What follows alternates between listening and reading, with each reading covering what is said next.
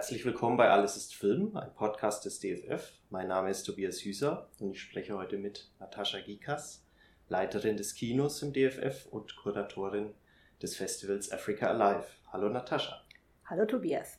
Ja, schön, dass du dir heute Zeit genommen hast für das Gespräch.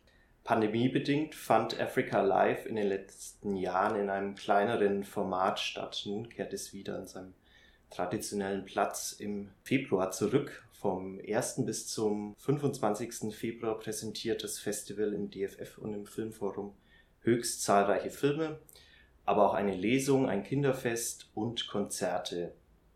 Das Festival gibt es jetzt seit 1995. Kannst du uns zunächst mal einen kurzen Rückblick auf die Anfangstage von Africa Live geben?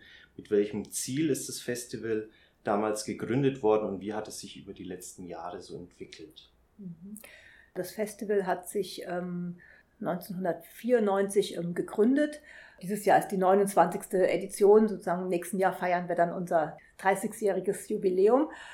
Ich war jetzt nicht ganz von den Anfängen mit dabei, ähm, so direkt, aber habe das ähm, trotzdem mitverfolgt. Ähm, das nahm seinen Ausgang hier im Filmmuseum, dass eine Gruppe von ähm, Leuten zu uns kam und ähm, gefragt haben, ob wir ein ähm, afrikanisches Filmfestival oder Kulturfestival etablieren können.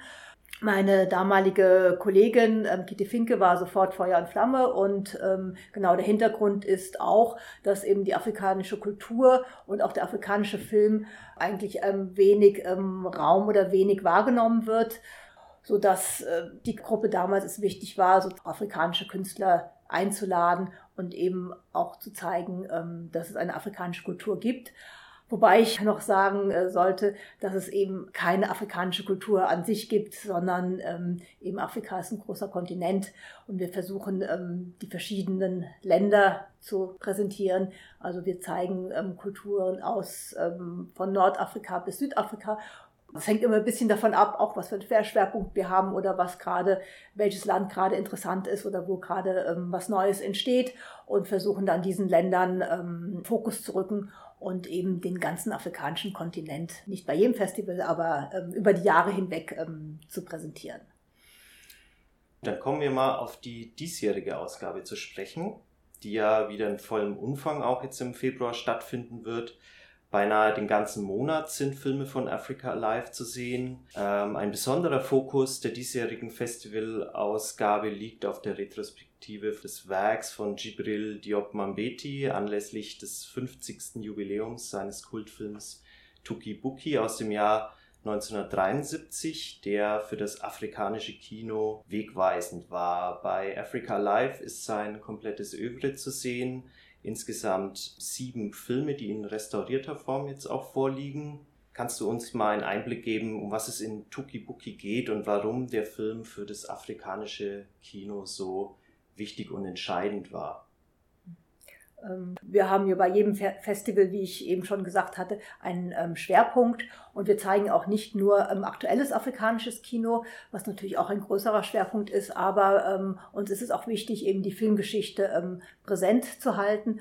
Und gerade in den letzten Jahren hat sich da auch sehr viel getan.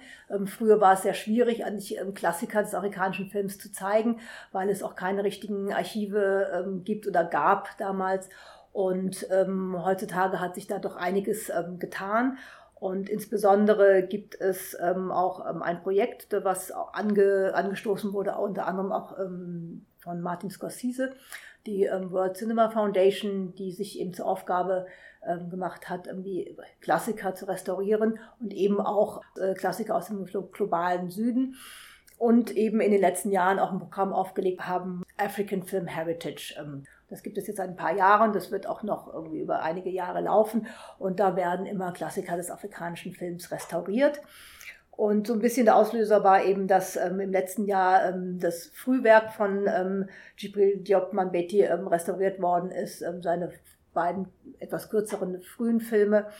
Und dabei bin ich eben darauf gestoßen, dass äh, Tukibuki in diesem Jahr sozusagen sein 50-jähriges Jubiläum feiert und ähm, das, da griff so einiges irgendwie zusammen, dass eben genau sein Werk jetzt ganz in digitaler Form auch vorliegt.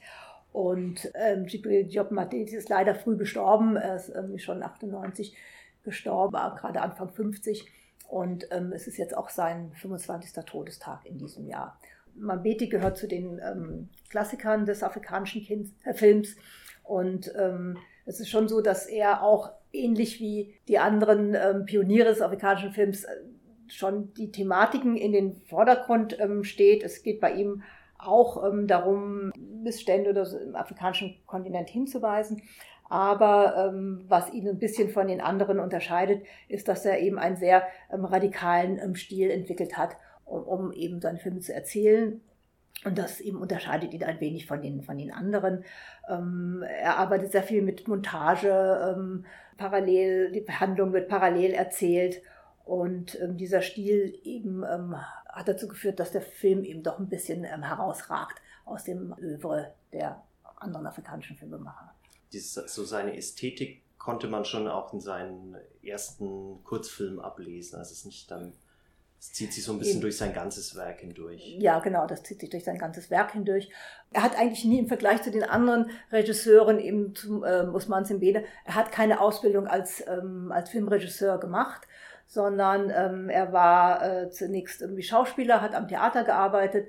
Bilder haben ihn immer schon fasziniert und irgendwann hat er eben entschieden, dass er äh, gerne Filme machen will, ähm, aber jetzt auch nicht so, dass er eben jetzt jedes Jahr einen Film gedreht hat, sondern bei ihm war das auch so ein Prozess.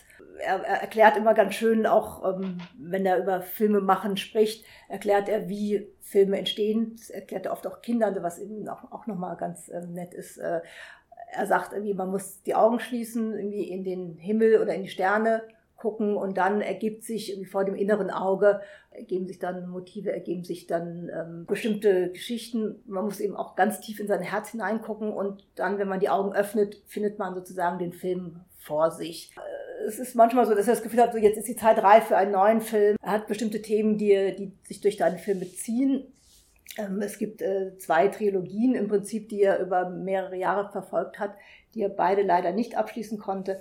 Das eine war die Trilogie ähm, über Kolonialismus und Konsumismus. Das ist eben in Tugibuki, ähm, tritt das auf und auch in äh, Minhien. Da sollte dann noch ein dritter Film folgen, äh, den er nicht mehr umsetzen konnte. Zwischen Tukibuki und Hien lagen aber dann, glaube ich, 20 Jahre. Ja, genau. Und er hat auch zwischendurch aber auch einige Kurzfilme mhm. ähm, gedreht und auch bei denen gibt es so eine Kontinuität, äh, und zwar äh, widmet er diese Kurzfilmtrilogie ähm, den ähm, Geschichten der kleinen Leute. Also ihm ging es immer wieder auch um, um Außenseiter, um Leute, die am Rande der Gesellschaft stehen. Und denen wollte er, ähm, wollte er zu Wort kommen lassen. Neben Mambetis Werk werden auch zwei Filme seiner Nichte gezeigt, von Marty Diop, Il Soleil und äh, Atlantique, mit dem Marty Diop auch als erste schwarze Frau in den Wettbewerb der Cannes Filmfestspiele eingeladen wurde. Am 7. und 8. Februar ist auch sein Sohn Timur Diop Mambeti zu Gast. Mhm. Am 8.2. um 18 Uhr sind dann jeweils Kurzfilme von den dreien, also von Jibril, Matip und Timur zu sehen. Was sind das denn für mittellange Filme, die uns da erwarten? der Gedanke bei dieser ähm, Retrospektive, dass es eben auch einige Leute gibt, die sich auch mit dem mit seinem Werk irgendwie beschäftigen. Ähm, bestimmte Figuren irgendwie treten immer treten auch in anderen Filmen auf oder man kann so eine gewisse ähm, kann man sagen, so eine gewisse Seelenverwandtschaft auch ähm, erkennen in anderen Filmen. Und eben ähm, äh, Mati Diop ähm, hat aber ganz ähm, gezielt, ich weiß nicht, ob es ihr erster Film war, in Mille Soleil, jedenfalls begibt sie sich auf die, auf die Suche nach den Protagonisten von, von Turibuki und mit ihm gemeinsam reist sie auf der Suche nach seiner Partnerin, mit der er damals ähm, eigentlich aus, ähm, aus dem Senegal ähm, weg wollte, ähm, was eben diese Geschichte von, von Tukibuki ist. Und deswegen steht dieser Film wirklich direkt im Zusammenhang irgendwie mit Tukibuki. Die anderen beiden, ähm, der eine ist, ja, ist auch nochmal von Mambeti selber. Dort beobachtet er eigentlich irgendwie seinen Kollegen Idrissa Ouedraogo ähm, bei den Dreharbeiten zu dessen Film, wobei sich eben dann auch auch so einige Motive seiner Filme auch wiederfinden. Irgendwie er hat ein sehr besonderes ähm, Verhältnis auch zu Kindern. Ähm, das findet man auch in dem, in dem Film ähm, wieder. Und es ist eben sehr schön, einfach so diese Dreharbeiten ähm, zu beobachten äh, von seinem Freund. Und der dritte Film ist eben von seinem Sohn Timur Diop Ambeti, der auch ähm, sich auch mit in verschiedenen für verschiedene Künste interessiert und ähm, sein Sohn beschäftigt sich nicht nur mit Film, sondern auch mit anderen Künsten, auch mit ähm, Musik und ähm, mit Mode. Und in diesem Film geht es um einige Modemacher im Senegal, die porträtiert werden. Vielleicht noch als Hinweis, am 5.2. um 17 Uhr vor der Vorstellung von Tuki Buki ist auch die Filmwissenschaftlerin Letizia Ngu Milama zu Gast, mhm. die dann auch mal eine kleine Einführung geben wird zu mhm. dem Werk von Mambeti und auch zu Tuki Buki Genau, selbst. ja, sie hat sich da schon intensiver mit dessen Werk beschäftigt und äh, genau, wir sind froh, dass wir sie gewinnen konnten, einen kleinen Vortrag zu halten hier. Dann kommen wir zu dem zweiten Schwerpunkt des Festivals, genau die ästhetische Bewegung des Afrofuturismus. Kannst du uns zunächst mal erläutern, was sich hinter dem Begriff verbirgt und ja, wie die Bewegung entstanden ist ursprünglich?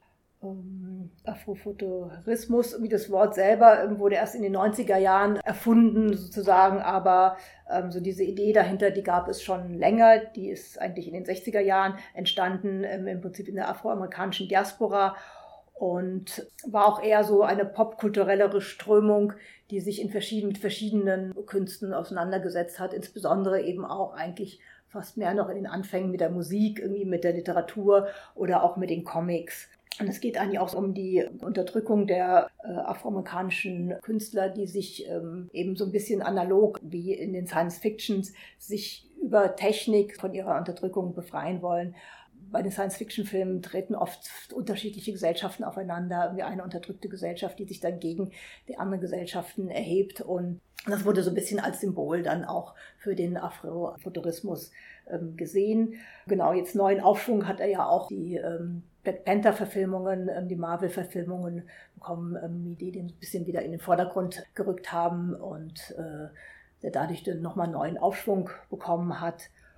Genau, einer der hm, ersten Filme, die man dem Afrofuturismus wahrscheinlich zuordnen kann, ist Space is the Place, an dem auch der Jazzmusiker Sun Ra mitgearbeitet hat beziehungsweise er hat es, den Soundtrack dafür geschrieben und mhm. auch da auch an dem Drehbuch mitgearbeitet. Magst du mal kurz ein bisschen erklären, um was es in dem Film geht? Ja, ja, ja das ist ein sehr schräger Film, kann mhm. man sagen.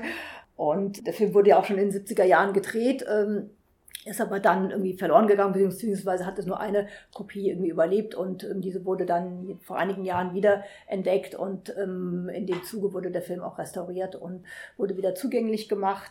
San Ra ist, ist ein bisschen schwer zu fassen. Er versteht sich auch nicht unbedingt als, ähm, als Mensch, der geboren wurde und wieder stirbt, sondern er ist eigentlich so ein Zeitreisender irgendwie durch die Galaxien. Ähm, er taucht dann irgendwann auf der Erde auf, bleibt dort für einige Zeit und ähm, verschwindet dann wieder und möchte mit seiner Mission so die schwarze Community auf der Erde ähm, retten, aber jetzt nicht irgendwie ähm, sozusagen im politischen Sinne, sondern eher eben mit Kraft ähm, der Musik und wollte dann eine Gruppe von Leuten, glaube ich, um sich herum sammeln, mit denen er dann gemeinsam mit dem Raumschiff dann wie die Erde wieder ähm, verlassen ähm, kann. Äh, grob ein bisschen die Handlung des Filmes. Genau, aber er ist eher sozusagen als Jazzmusiker ähm, ähm, bekannt und ähm, hat mit seinem Orchestra, das glaube ich heutzutage auch immer noch existiert und auch jetzt wieder in letzter Zeit viel unterwegs war. Ich glaube auch in mhm. Hamburg irgendwie in der Elbphilharmonie Filmharmonie gab es ähm, da einige Konzerte und ja, und von daher ist er immer noch irgendwie ein bisschen präsent. Ähm, ja, im, im Africa Live Programmheft steht auch, glaube ich, ganz passend eine psychedelische Mischung aus Free Jazz, Mystizismus, politische Agitation und Science Fiction. Mhm. Also ich glaube, das, das, beschreibt es ganz gut, ja. Das, das beschreibt es wahrscheinlich genau. ganz gut und macht, mhm. glaube ich, auch Lust, äh, da mal einzutauchen in dem Film. Ja, dann gibt es noch einen weiteren Film, gezeigt wird, der auch der, dem Afrofuturismus zugeordnet werden kann, Neptune Frost. Da werden Motive des Afrofuturismus und des Ökofeminismus mit äh, Science Fiction und Musical-Elementen gemischt. Kann man da so einen Vergleich ziehen zwischen den beiden Werken oder gibt es da irgendwie so eine Entwicklung, die auch erkennbar ist? Hm, schwer zu sagen. Ich würde fast eher sagen, nein, gut, es sind klar, es sind irgendwie die Elemente des Science Fiction, die in allen Filmen in irgendeiner Form irgendwie äh, auftauchen. Wir zeigen auch noch eine ganze Reihe von Kurzfilmen Und ja. Ähm, Oder vielleicht anders gefragt, gibt es jetzt neben dem Black Panther-Verfilmung, gibt es aktuell so eine größere Szene, die sich vielleicht auch um Afrofuturismus mhm. bildet? Jein, ich, wie gesagt, ich habe irgendwie also festgestellt, dass es in vielen ähm, Kurzfilmen immer wieder darauf irgendwie hingewiesen wird oder damit gespielt wird. Ähm, wir zeigen auch ähm, einige Filme, die jetzt auch so ganz querbeet ähm, aus Nigeria, irgendwie Hello Rain von C.G. Obasi, von dem wir im letzten Jahr auch irgendwie Juju Stories gezeigt haben, wo es Elemente, so übersinnliche Kräfte wie gibt und ähm, Frauen mit Hilfe von Perücken übernatürliche Kräfte erhalten. Ähm, wir zeigen einen Film, ähm, der das alles auch so ein bisschen konterkariert, wie von ähm, Jim Chuchu, We Need Prayers, wo auch ein Künstler jetzt versucht, indem er sich einfach so ein paar Telefonschnüre oder sowas über die, über die Haare hängt, irgendwie ähm, damit zu sagen, ja, okay, das ist jetzt gerade eben hier Afrofuturismus, das verkauft sich, ähm, äh, wir machen jetzt eine Kunst, die in die Richtung geht. Und, und so gibt es eben ja, ganz unterschiedliche Richtungen. Es ist vielleicht schwierig, das wirklich so auf einen Nenner zu bringen. Man kennt immer wieder das, das Motiv, dass eben so Außerirdische von ähm, aus anderen Welten irgendwie auf die Erde kommen. Ähm, das, das ist ein Motiv, was, was häufiger vorkommt. Aber ob das jetzt wirklich so eine größere Bewegung ist, ähm, kann ich jetzt nicht so wirklich ähm, sagen ja, von diesem Kurzfilm kann man sich ja auch auf jeden Fall ein Bild machen. Es gibt ein Kurzfilmprogramm, das genau sich Afrofuturistik nennt, am Donnerstag, den 9.2. um 18 Uhr. Mhm, genau. Ist das dann auch im ja. Kino des DFF mhm. zu sehen. Dann äh, neben den zwei Schwerpunkten wird es auch wieder einige aktuelle Filme im Programm geben. Kannst du unseren HörerInnen verraten, was was man sich auf jeden Fall vormerken sollte? Ähm, wir zeigen wie immer einige aktuelle Filme, ähm, die nun wirklich so von den Thematiken und allem doch sehr unterschiedlich sind. Also man ist es schwierig, da jetzt vielleicht nochmal so einen gemeinsamen Nenner zu finden, sondern jeder Film steht irgendwie für sich. Ähm, und äh, wir zeigen einen Dokumentarfilm, den Marché sur l'eau mit dem Institut für Nachhaltigkeit. Und da geht es um natürlich auch aktuell um den Klimawandel und die Suche nach Trinkwasser in einem Dorf im Norden des Niger, ähm, wo die Bevölkerung wirklich immer längere Wege irgendwie auf sich nehmen muss, um an Trinkwasser zu kommen. Das ist eben ein sehr ähm, aktueller Film, auch von den Thematiken hier. Und dann haben wir äh, gut zwei Filme, die mit mehreren Geschichten ineinander verwoben ähm, erzählen. Das ist Nossa Senora de la Loja dos Chines. Das spielt in Angola. Wir hatten letztes Jahr auch einige Filme aus Angola gehabt. Die sind, der Film ist auch von dem Kollektiv im Geração 80, das wir im letzten Jahr vorgestellt haben und genau erzählt um, um einen chinesischen Händler, der eine mysteriöse äh, Marienstatue verkauft. Irgendwie darum herum sind so drei irgendwie weitere, teils bisschen surrealistische Geschichten verwoben, die äh, angolanische Gesellschaft irgendwie repräsentieren.